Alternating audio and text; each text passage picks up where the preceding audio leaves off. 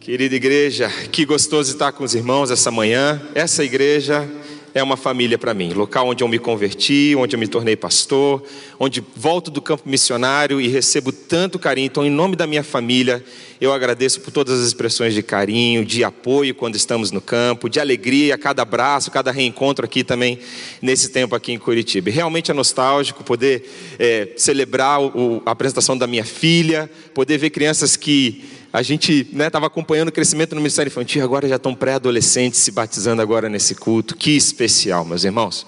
Bom, o pastor Pascoal já introduziu é, o trabalho missionário que estamos realizando lá nos Estados Unidos. Eu moro na região metropolitana de Dallas, o nome da minha cidade é Fort Worth. Para você ter uma comparação, é como São Paulo e Campinas, se eu morasse em Campinas. Né? É uma grande região metropolitana e o mundo mora nessas cidades globais, como Dallas e a região metropolitana.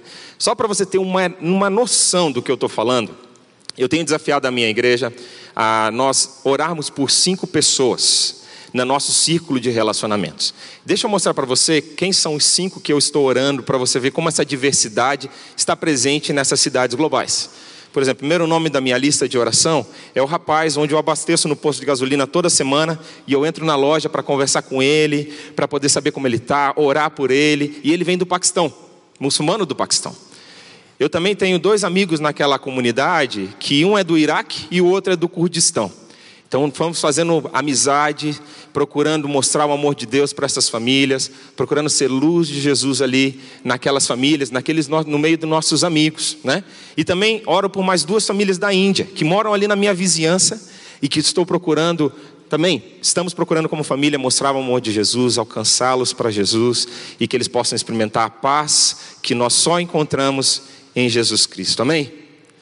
Deixa eu te fazer um convite especial. Amanhã à noite, segunda-feira, pega seu celular aí, marca na tua agenda. Às sete horas da noite, nós vamos ter um encontro missionário aqui no salão social da nossa igreja. E vamos ter um momento especial onde a gente vai estar compartilhando os, os testemunhos desse tempo, da plantação dessa igreja. Por favor, venha. Eu queria muito te dar um abraço e queria muito poder contar para você, caso após caso, do que Deus tem feito nesse trabalho entre imigrantes ali nos Estados Unidos. Então, anota na sua agenda e chega aqui amanhã, que vai ser um tempo muito especial. Caso você não possa vir, e quer receber mais informações sobre esse trabalho missionário, quer apoiar esse trabalho missionário, logo em frente à sua cadeira você vai ver um, um folheto do projeto Em Missão. Esse é o projeto da igreja que nos apoia como missionários no campo. Então você pode pegar esse panfleto e você pode pedir para receber mais informações, você pode se tornar um parceiro do nosso ministério hoje. Se você preencher esse projeto e, e colocar em um dos gasofilácios aqui, entregar para um dos líderes da igreja, esse, esse panfleto vai chegar no Ministério de Missões e nós vamos estar conectados. Então, por favor, te convido a fazer parte dessa obra de Deus, da expansão do reino de Deus, aonde Ele tem levado os seus servos e nós somos felizes de servir a Ele ali nos Estados Unidos, onde estamos vivendo hoje. Abre a sua Bíblia em Marcos, capítulo 2, versículo 13 a 17. Esse é o texto da palavra de Deus que vamos meditar nessa manhã. Marcos 2, 13 a 17. Enquanto você abre a sua Bíblia, deixa eu dizer uma coisa que me encanta na palavra de Deus e principalmente no ministério de Jesus. Eu fico impressionado como Jesus selecionou os seus doze discípulos. A forma que Jesus escolheu para selecionar aqueles homens. Se você olhasse com calma o capítulo 1 do Evangelho de Marcos, nós não vamos ter tempo hoje, você veria que Jesus chamou os seus quatro discípulos naquele, naquele capítulo. Ele chamou quatro pescadores, quatro homens de trabalho braçal, homens simples, comuns da sua época. Ele chamou Pedro, Tiago, João e André para segui-lo. Esses foram os quatro discípulos de Jesus, primeiros quatro. A gente chega no capítulo 2 do Evangelho de Marcos e nós vamos ver o quinto discípulo de Jesus sendo chamado para essa missão de continuar o ministério de Jesus após a sua morte. E se você prestar atenção, se você for é, raciocinar, talvez com um raciocínio estratégico e administrativo, você ia pensar: bom, Jesus chamou quatro pessoas simples, sem nenhuma influência social da sua tempo, do seu tempo para serem seus discípulos. Então, agora no quinto, provavelmente ele vai equilibrar a balança e chamar alguém que tenha o peso social, a influência ali na região que ele estava administrando, que é a região da Galiléia. Então, provavelmente ele vai chamar um teólogo brilhante do seu tempo para ser seu seguidor. Talvez ele vai chamar um dos líderes da sinagoga, que era alguém que tinha as portas abertas na comunidade onde ele estava ministrando. Se você usar a lógica humana, talvez essa seria a opção de Jesus. Mas como Jesus sempre nos surpreende, não foi essa a sua escolha. Jesus chamou, Jesus escolheu alguém que era odiado pelo seu próprio povo para ser seu seguidor. Jesus alguém, escolheu alguém que era odiado pela sua cidade, provavelmente também não muito aceito pela sua família. Sabe por quê? Não por quem ele era em si, mas pelo que ele fazia. A profissão desse homem, que o nome dele é Levi, ele era um cobrador de impostos. E ele era considerado, entre o seu povo, o povo judeu, um traidor do seu povo. Porque ele trabalhava para o inimigo, ele trabalhava para o dominador, ele trabalhava para o império romano, cobrando impostos do seu próprio povo. E esses cobradores de impostos, eles tinham uma má fama ao redor deles. Primeiro, porque eles eram conhecidos por pegar mais dinheiro do que devia do povo. Eles roubavam o povo, cobravam mais impostos. E o segundo motivo é porque eles sempre estavam, ou quase sempre estavam, na companhia de outras pessoas de má fama prostitutas, outros cobradores de impostos. Então, essa era a fama do quinto discípulo de Jesus. É tão interessante como Jesus, ele vai atrás das pessoas como elas estão perdidas. E olha só o porquê que esse, esse, essas pessoas, elas extorquiam dos seus compatriotas. Porque eles compravam de Roma o direito de cobrar impostos. E funcionava assim: se eles arrecadassem mais, eles poderiam manter mais para si mesmos. Então, por isso que eles faziam essa prática. Agora, olha comigo o encontro de Jesus com Levi, o seu quinto discípulo. Leia comigo Marcos 2, do 13 ao 17. Jesus saiu outra vez e foi para o lago da Galileia. Muita gente ia procurá-lo e ele ensinava a todos. Enquanto estava caminhando, Jesus viu Levi, filho de Alfeu, sentado no lugar onde os impostos eram pagos. Então disse a Levi: Venha comigo. Levi se levantou e foi com ele. Mais tarde, Jesus estava jantando na casa de Levi. Junto com Jesus e os seus discípulos estavam muitos cobradores de impostos e outras pessoas de má fama que o seguiam. Alguns mestres da lei, que eram do partido dos fariseus, vendo Jesus comer com aquela gente, com os cobradores de impostos, perguntaram aos discípulos: Por que ele come e bebe com essa gente? Jesus ouviu a pergunta e disse ao mestre da lei: os que têm saúde não precisam de médico, mas sim os doentes. Eu vim para chamar os pecadores e não os bons. Uma coisa que me fascina na palavra de Deus é que a Bíblia ela não esconde o passado oculto e o passado escuro dos nossos heróis da fé. Você vai sempre ver que a Bíblia ela mostra os erros daqueles que nós consideramos como, como nossos heróis de fé. Você vai ver daqui a pouco que Levi vai se tornar um dos heróis da nossa fé. Mas a Bíblia faz questão de revelar o pecado e o problema e o passado desse homem. Por que, que Jesus chama alguém de má fama para segui-lo? Você já pensou nisso? Jesus quer perpetuar o seu ministério. Ele chama alguém que não era considerado e prestigiado pelo seu próprio povo, como um dos doze que iria continuar o seu ministério. Não faz muita lógica isso, né? Essa é a lógica de Deus e essa é a mensagem de esperança para mim e para você. Porque Deus não está procurando pessoas perfeitas, Ele está procurando pessoas com dificuldades, com problemas para transformar suas vidas e que elas possam fazer coisas grandes para a glória de Deus. Para a glória de Deus, meus irmãos. É assim que Deus trabalha. Eu fico imaginando se Jesus ele tivesse em busca de doze homens perfeitos no seu tempo para perpetuar a sua mensagem. Se ele tivesse em busca não de pessoas com problemas, com crises, com inconsistências, homens perfeitos. Jesus ia escanear, assim como ele iria escanear essa multidão que tem aqui na igreja hoje, e ele ia encontrar nossas agendas escondidas, ele ia encontrar os nossos pecados inconfessos, ele ia encontrar as nossas inconsistências, os nossos problemas no passado e no presente. Não teria público para Jesus se ele olhando isso. Por isso que Jesus faz isso. Jesus, ele olha o nosso coração e ele nos aceita como é. Ele não permite que nós continuemos como nós somos. Ele vai nos transformar, mas ele nos aceita do jeito que nós estamos, do jeito que nós estamos. Foi assim que ele aceitou Levi. Agora, Jesus ele criou muita confusão e muita, muita contradição por causa dessa atitude de acolher pecadores. Sabe por quê? Jesus estava clamando para si, e assim como ele é, ele estava clamando ser o Messias, o ungido, o enviado por Deus, o Salvador do mundo. E o povo judeu, eles tinham uma, é, uma expectativa em torno da figura do Messias. Primeira coisa que eles esperavam é que o Messias iria subjugar todos os inimigos de Israel. Eles acreditavam que o Messias viria conduzir Israel para livrá-los do império e da, e da opressão romana. Essa é a primeira coisa que eles esperavam. E eles esperavam que esse Messias iria julgar os inimigos da nação.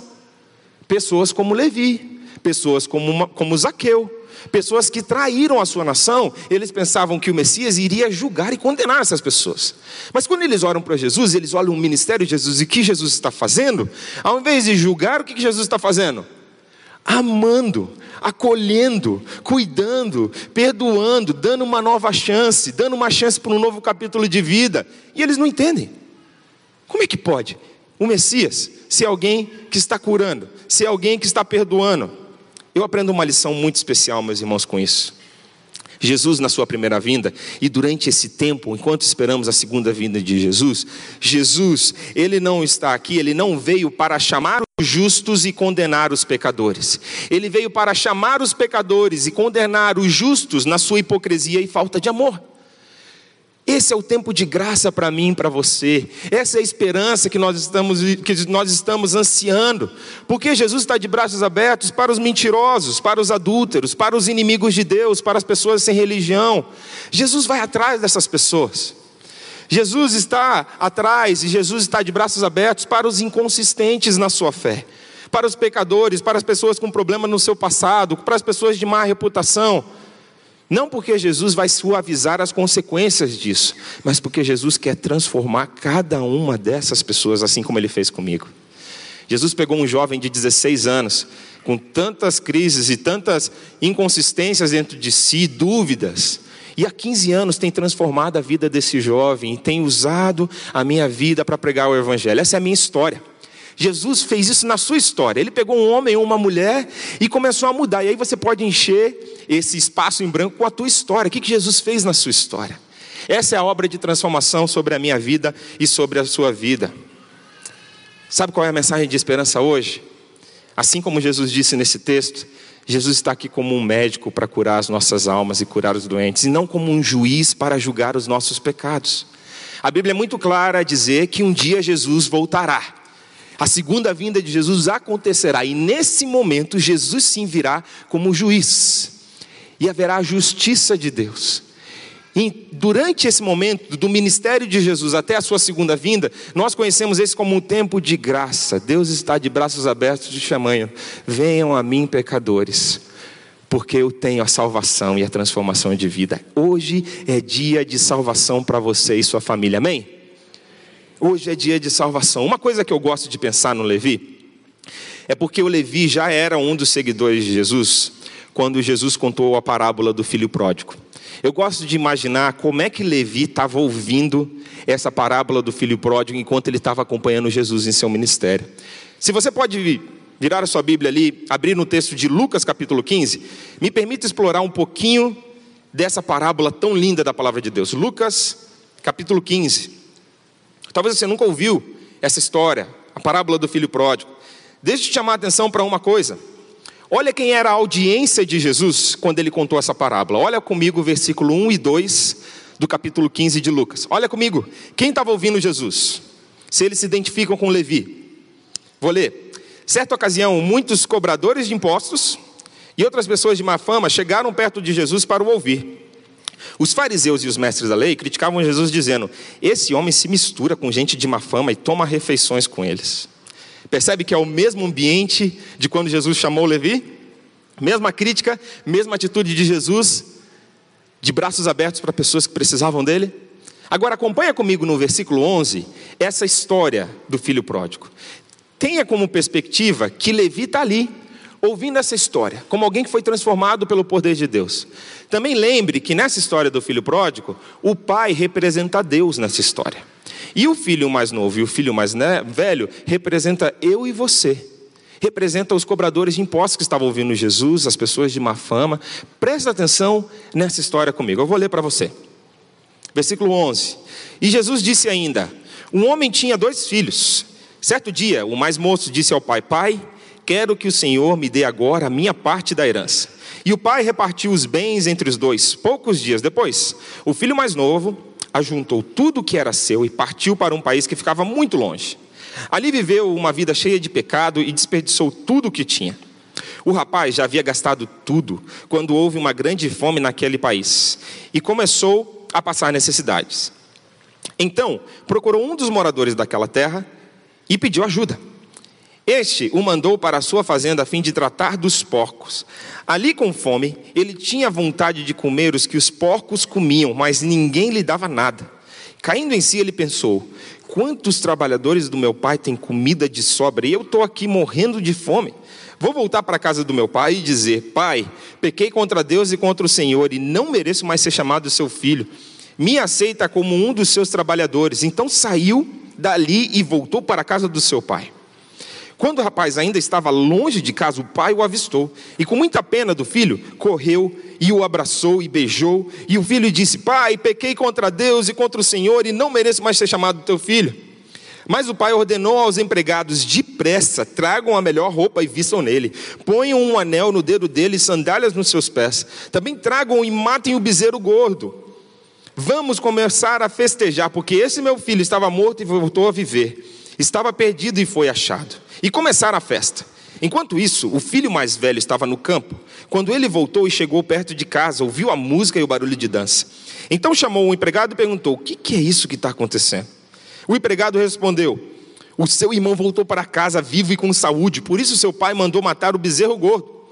O filho mais velho ficou zangado e não quis entrar. Então o pai veio para fora e insistiu com ele para que entrasse. Mas ele respondeu: Faz tantos anos que trabalho como um escravo para o Senhor e nunca desobedeci a uma ordem sua.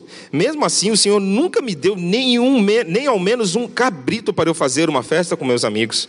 Porém, esse seu filho desperdiçou tudo que era do Senhor, gastando dinheiro com prostitutas, e agora ele volta e o Senhor manda matar o bezerro gordo. Então o pai respondeu: Meu filho, você está sempre comigo, e tudo que é meu é seu. Mas era preciso fazer isso, fazer essa festa para mostrar a nossa alegria, pois esse seu irmão estava morto e viveu de novo, estava perdido e foi achado. Você consegue se colocar na posição de Levi, imaginando, ouvindo essa história? Eu fico imaginando as lágrimas correndo do olho, dos olhos de Levi. E depois, talvez, numa conversa com Jesus, isso não está na Bíblia, isso é minha imaginação ele falando assim: Jesus, o que o Senhor fez comigo naquele dia que eu estava lá na coletoria de impostos, me tirando daquele lugar e me dando uma missão de vida, foi exatamente o que esse filho mais novo aconteceu. Eu estava comendo a comida dos porcos e o Senhor me deu um sentido para a vida. O Senhor me deu de novo a dignidade de ser um judeu, me colocou um anel no dedo, a sandália nos meus pés, a roupa nova, me trouxe de volta para a casa do meu pai. Eu voltei para a casa do meu pai, eu consigo imaginar Levi celebrando com Jesus essa história. Uma outra coisa que me chama a atenção nessa história é, do chamado de Levi é que Jesus chama pessoas comuns para segui-lo. Eu já falei para você que Levi não era uma pessoa proeminente da sua época. Ele não era uma pessoa importante na sua cidade, no sentido de, de status ou de pessoa que tinha uma influência boa, talvez no sentido negativo, sim. Ele não era uma pessoa benquista na sua família, bem provavelmente porque era uma vergonha para um judeu ter um cobrador de impostos entre os seus. Mas o que eu acho interessante é porque o Levi, ele cabe muito bem nas dois sentidos dessa palavra no português, da palavra ordinário. Levi era um homem comum, simples do seu dia, nesse sentido da palavra, e Levi também era um ordinário, um ladrão, uma pessoa que não prestava nos seus valores étnicos. E Jesus está a chamar pessoas comuns, pessoas simples, pessoas ordinárias nesse sentido da palavra para segui-lo. Sabe por quê? Sabe o que Jesus faz com pessoas simples e ordinárias como eu e você? Deus está à procura de pessoas ordinárias, porque através delas ele vai fazer coisas extraordinárias. Deus usa pessoas simples, meus irmãos. Deus usa pessoas comuns como eu e você para fazer a diferença, porque a glória é dele e o extraordinário só ele faz. A gente faz o simples, a gente faz o básico e ele multiplica as nossas ações, amém? Olha o que Jesus fez na vida desse homem Levi. Presta atenção. Primeira coisa que Jesus fez na vida desse homem, ele mudou o nome de Levi. Levi, você não vai encontrar mais Levi, depois desse registro, você não vai mais encontrar Levi entre os discípulos de Jesus. Você vai encontrar Mateus. Porque Jesus mudou o nome de Levi para Mateus. Agora, talvez, se você tem um pouquinho de conhecimento da Bíblia, você já conectou os pontos aí. E sabe que na Bíblia tem um livro com o nome Mateus. Sabe quem escreveu o Evangelho de Mateus, o primeiro livro do Novo Testamento? Levi. Esse foi o homem que Deus escolheu para, para recordar o registro histórico do Filho de Deus. Olha que interessante. A Bíblia não recorda nenhuma palavra dita pelo apóstolo Mateus. Não tem uma palavra, nenhum discurso, diálogo que ele está presente.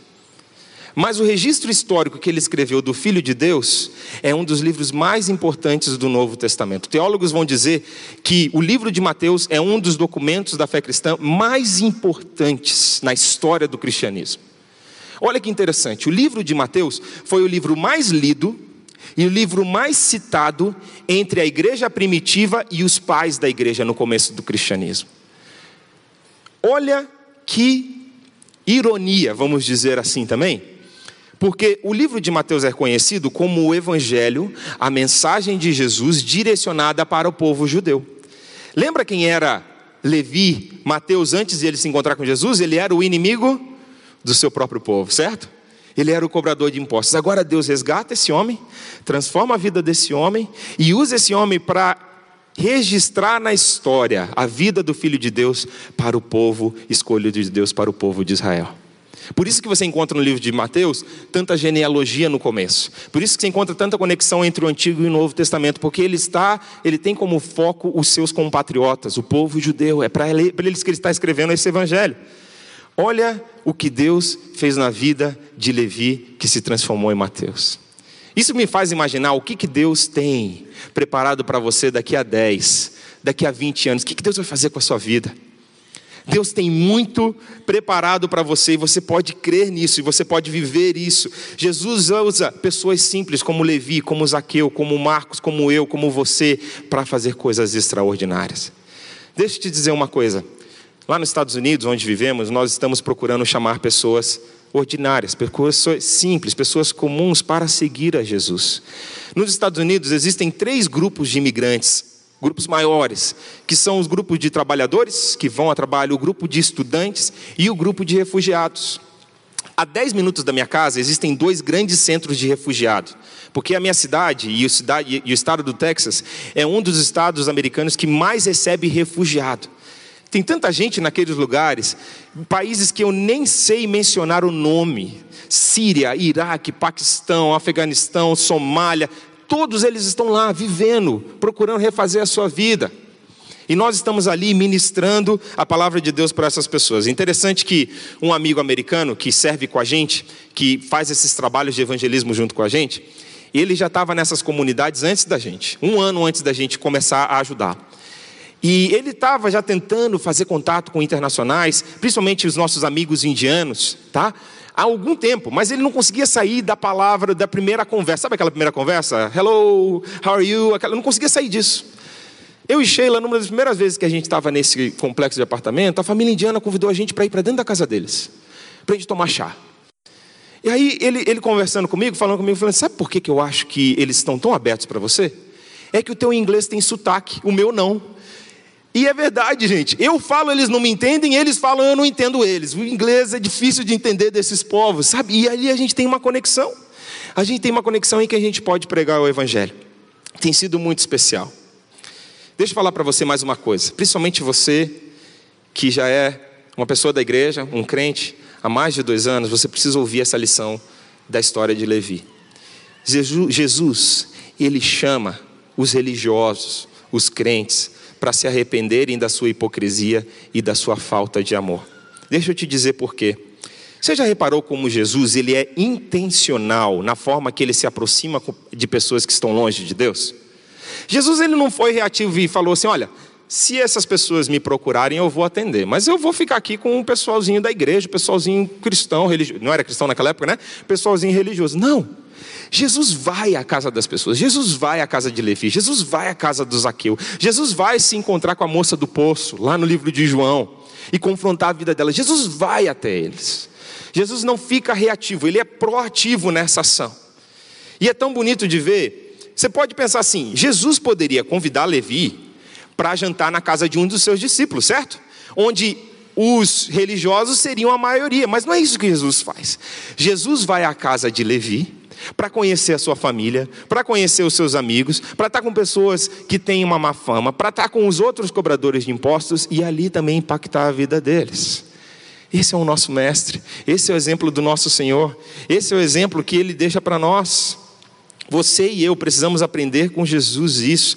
Jesus está chamando pessoas que estão longe de Deus, que não estão considerando Jesus como uma possibilidade de esperança para estarem perto de Deus. Jesus vai até essas pessoas. É isso que nós estamos procurando fazer ali onde vivemos. Você sabia que nos Estados Unidos existem, se não todos representados, a grande maioria do que nós chamamos povos não alcançados? Você sabe o que é o povos não alcançados? Os povos não alcançados são os povos, as nações, que têm menos de 2% de cristãos no seu país. Então eles não conseguem reproduzir a igreja cristã por si mesmos, eles precisam de ajuda externa, de missionários. Existem vários países assim, a Índia é um desses países, a China é um desses países, o Japão, o Paquistão, o Iraque, todos esses que eu citei aqui são países, povos considerados não alcançados. Agora, sabe uma diferença entre ser um missionário nos Estados Unidos e ser um, missionário num país fechado, que é o que a gente chama? E eu não estou defendendo aqui de forma nenhuma, a gente precisa continuar enviando missionários para povos fechados, como esses que eu citei. Mas a diferença nos Estados Unidos é que nos povos fechados, o missionário ele não pode se identificar como um missionário, como um pastor. Ele não pode revelar a sua identidade. Tem que ter muito cuidado e, e fazendo as amizades até chegar um momento em que ele pode compartilhar a sua mensagem. Nos Estados Unidos, lógico que respeitando as culturas, eu posso me identificar como missionário, como pastor. Todos esses amigos que eu citei aqui, da minha mão de oração, eles me conhecem como pastor, me conhecem como missionário. Então, por mais que o trabalho não é rápido, os resultados não é rápido, eu estou falando de pessoas que não estão considerando, não cresceram num país cristão, não cresceram como cristianismo como uma possibilidade, eles não conhecem. Então o trabalho é demorado, mas acelera o processo eu poder me identificar como um cristão, eu poder me identificar como um pastor. Entende? Olha a oportunidade que nós temos nesses países, nessas cidades globais, meus irmãos. Uma coisa que eu fico pensando, porque, voltando à nossa, à nossa reflexão aqui, de que Jesus chama as pessoas da igreja a se arrependerem da sua falta de amor. Você já parou para pensar por que, que as pessoas pecadoras de má fama, por que, que elas gostavam de estar em volta de Jesus? Por que, que elas se reuniam para ouvir Jesus falar? E hoje em dia, muitas vezes essas pessoas, pecadoras de má fama, elas não gostam de ficar em torno da gente, dos crentes. Por que será? Qual será a diferença entre a pessoa de Jesus e a forma que ele abordava essas pessoas e a forma que nós chegamos nela? Será que estão conseguindo enxergar a compaixão de Deus na nossa vida? Será que estão conseguindo ver a misericórdia de Deus representada na forma que a gente trata eles? Que a gente não olha de cima, mas que a gente compartilha a mesma luta contra o pecado, mas que a gente tem a esperança de Deus na nossa vida? Será? Para para pensar. Deixa eu mostrar para você uma última coisa nessa história que eu acho muito interessante.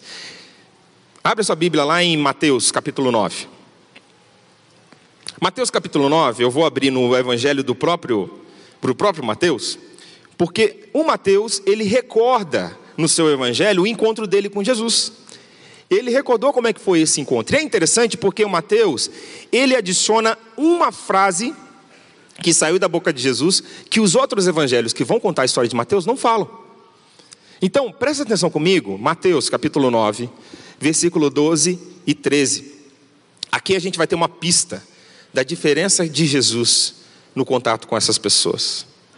Mateus 9, 12 e 13. Vou ler para a gente. Jesus ouviu a pergunta e respondeu. Só a resposta de Jesus que eu estou lendo, tá? Os que têm saúde não precisam de médico, mas sim os doentes. Agora, olha o que é inédito no, no, no, Evangelho de Mateus. Vão e procurem entender o que quer dizer esse trecho das Escrituras Sagradas. Eu quero que as pessoas sejam bondosas e não que ofereçam sacrifícios de animais, porque eu vim para chamar os pecadores e não os bons. Deixa eu te dizer que a linguagem de hoje aqui ela suavizou um pouquinho a tradução. Quando Jesus ele está dizendo aquela, ele está ele tá desafiando os líderes, ele está falando assim: eu quero misericórdia e não sacrifício. Eu não quero só uma igreja cheia no domingo. Lógico que Ele quer isso, também faz parte do nosso sacrifício, da nossa adoração. Ele quer ver misericórdia nos nossos olhos pelas pessoas que estão longe de Deus, empatia, amor, simplicidade. Tocar o coração dessas pessoas com o amor de Deus, é isso que Ele quer ver nas nossas vidas, meus irmãos. Deixa eu te fazer uma pergunta. Nós estamos procurando resgatar e trazer para perto de Deus os levis que estão lá nos Estados Unidos. Interessante que Jesus não tem barreira geográfica. Se tem pessoa perdida na China, ele vai lá na China buscar essas pessoas perdidas. Se tem pessoa perdida lá nos Estados Unidos, ele vai buscar elas. Se tem aqui no Brasil, ele vai buscar elas. Em qualquer lugar que elas estejam, Jesus está lá trazendo paz e esperança e avançando o seu reino, onde quer que as pessoas estejam. E é por isso que ele manda um missionário brasileiro para ir para os Estados Unidos plantar uma igreja multiétnica. Não faz muito sentido, mas é a obra de Deus funcionando, crescendo. Meus irmãos, assim como eu sei que tem muitos levis lá na minha, no meu condomínio, lá na minha vizinhança, lá no meu ambiente que eu tenho relacionamentos, existem muitos levis nesse sentido de pessoas que estão longe de Deus. E você no seu trabalho? Você encontra levis lá no seu trabalho, pessoas que estão longe de Deus lá no seu ambiente de trabalho, lá na sua universidade, lá no seu colégio, lá no seu condomínio, no seu prédio. Tem pessoas que precisam se aproximar de Deus, tem os levis, se a gente pudesse usar, pessoas que precisam desse desafio de Jesus, vem e me segue. Tem. Deixa eu te fazer um desafio. Mostre a misericórdia e a compaixão de Deus na vida dessas pessoas. É isso que Deus espera de você.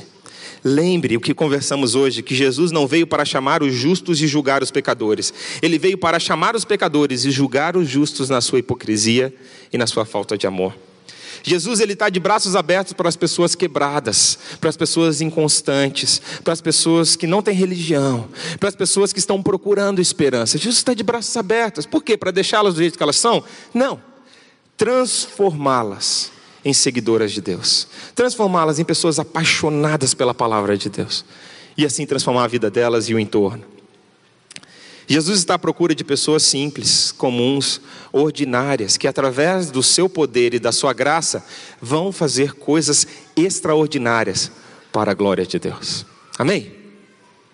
Eu sei que eu estou falando com muitos levis, Muitas pessoas que estão longe de Deus na sua jornada, que estão aqui hoje, talvez para presenciar o batismo de um familiar, de um amigo, talvez nos visitando, talvez pessoas que estão aqui na igreja, algum tempo na igreja, mas que ainda não tiveram um encontro transformador com Jesus. Deixa eu falar com você nesse momento.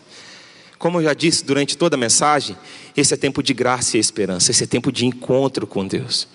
E você tem a oportunidade, assim como Levi teve, quando ele foi chamado por Jesus. Hoje Deus está te chamando aqui, usando a palavra dele e usando um servo dele, para dizer: vem e segue-me. Deixa para trás as coisas que estão te impedindo de me seguir. Você vem e segue-me. E Levi tomou uma decisão muito grande naquele dia que ele seguiu a Jesus. Ele deixou para trás sua profissão, deixou para trás a sua fama, deixou para trás as coisas que ele valorizava para seguir o Salvador, para seguir o Mestre. E eu tenho certeza que Mateus não se arrependeu nem um segundo dessa decisão, e assim eu posso garantir para você. Se você abrir seu coração para Jesus e deixar Ele se mostrar a você, se revelar a você, você não vai se arrepender dessa decisão. Jesus vai mudar a sua vida, vai transformar a sua história, vai te dar esperança, vai te dar um futuro, vai te dar paz que só Ele pode dar. E você vai ver a mudança que Ele pode gerar na sua vida e ao seu redor.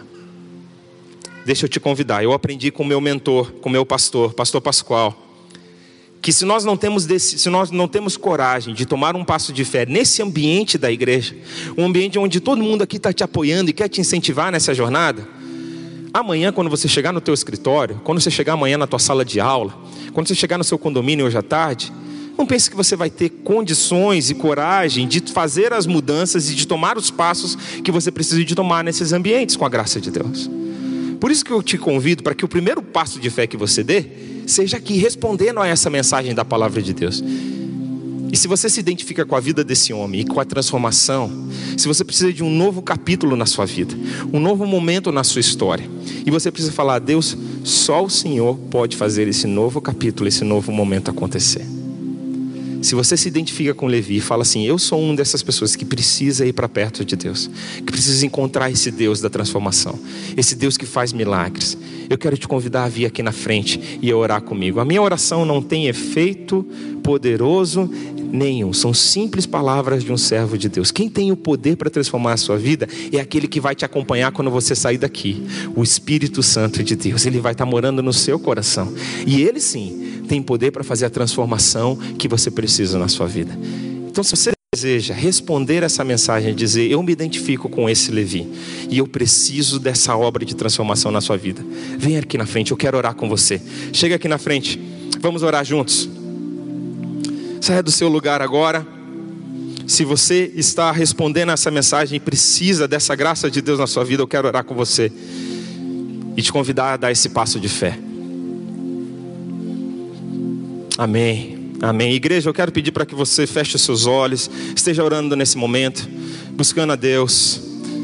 E venha, se você quer se encontrar com Deus, vem aqui agora nesse momento.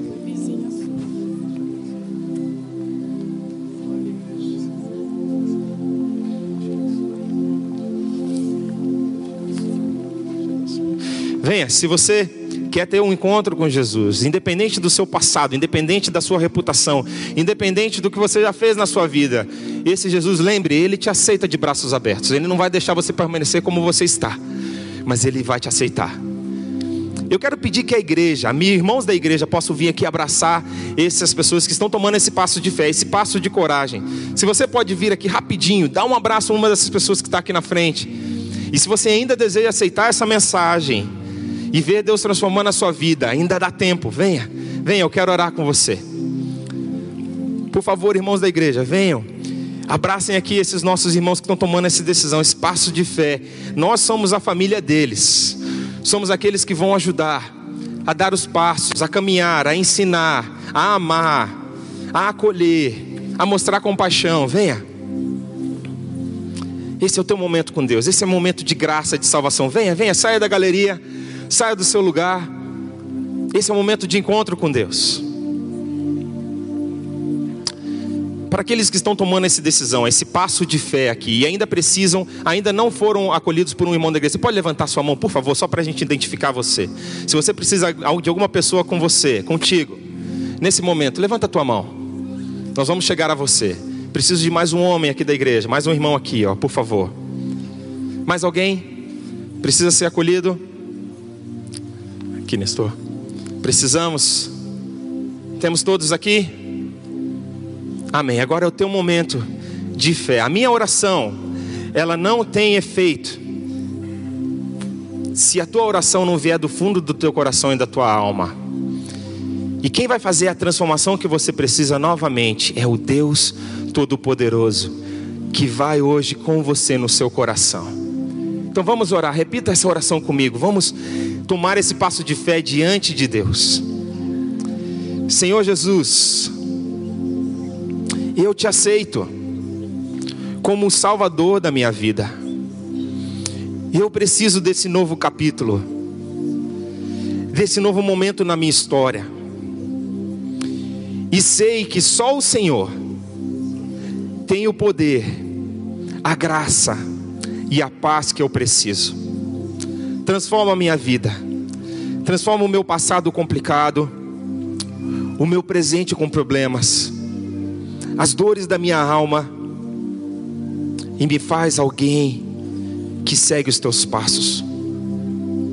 Senhor Jesus, transforma a minha vida pelo teu poder, transforma a minha família pelo teu poder, transforma o meu ambiente de trabalho pelo teu poder, minha vizinhança e que eu possa me tornar luz desse mundo ao seu lado. Eu entrego meu coração ao Senhor e te reconheço como Salvador da minha vida. Em nome de Jesus. Amém. Amém. Que Deus te abençoe. E você ganhou hoje uma família de fé aqui para te ajudar nessa jornada. Que Deus te abençoe. Vá na graça e na paz do Senhor Jesus.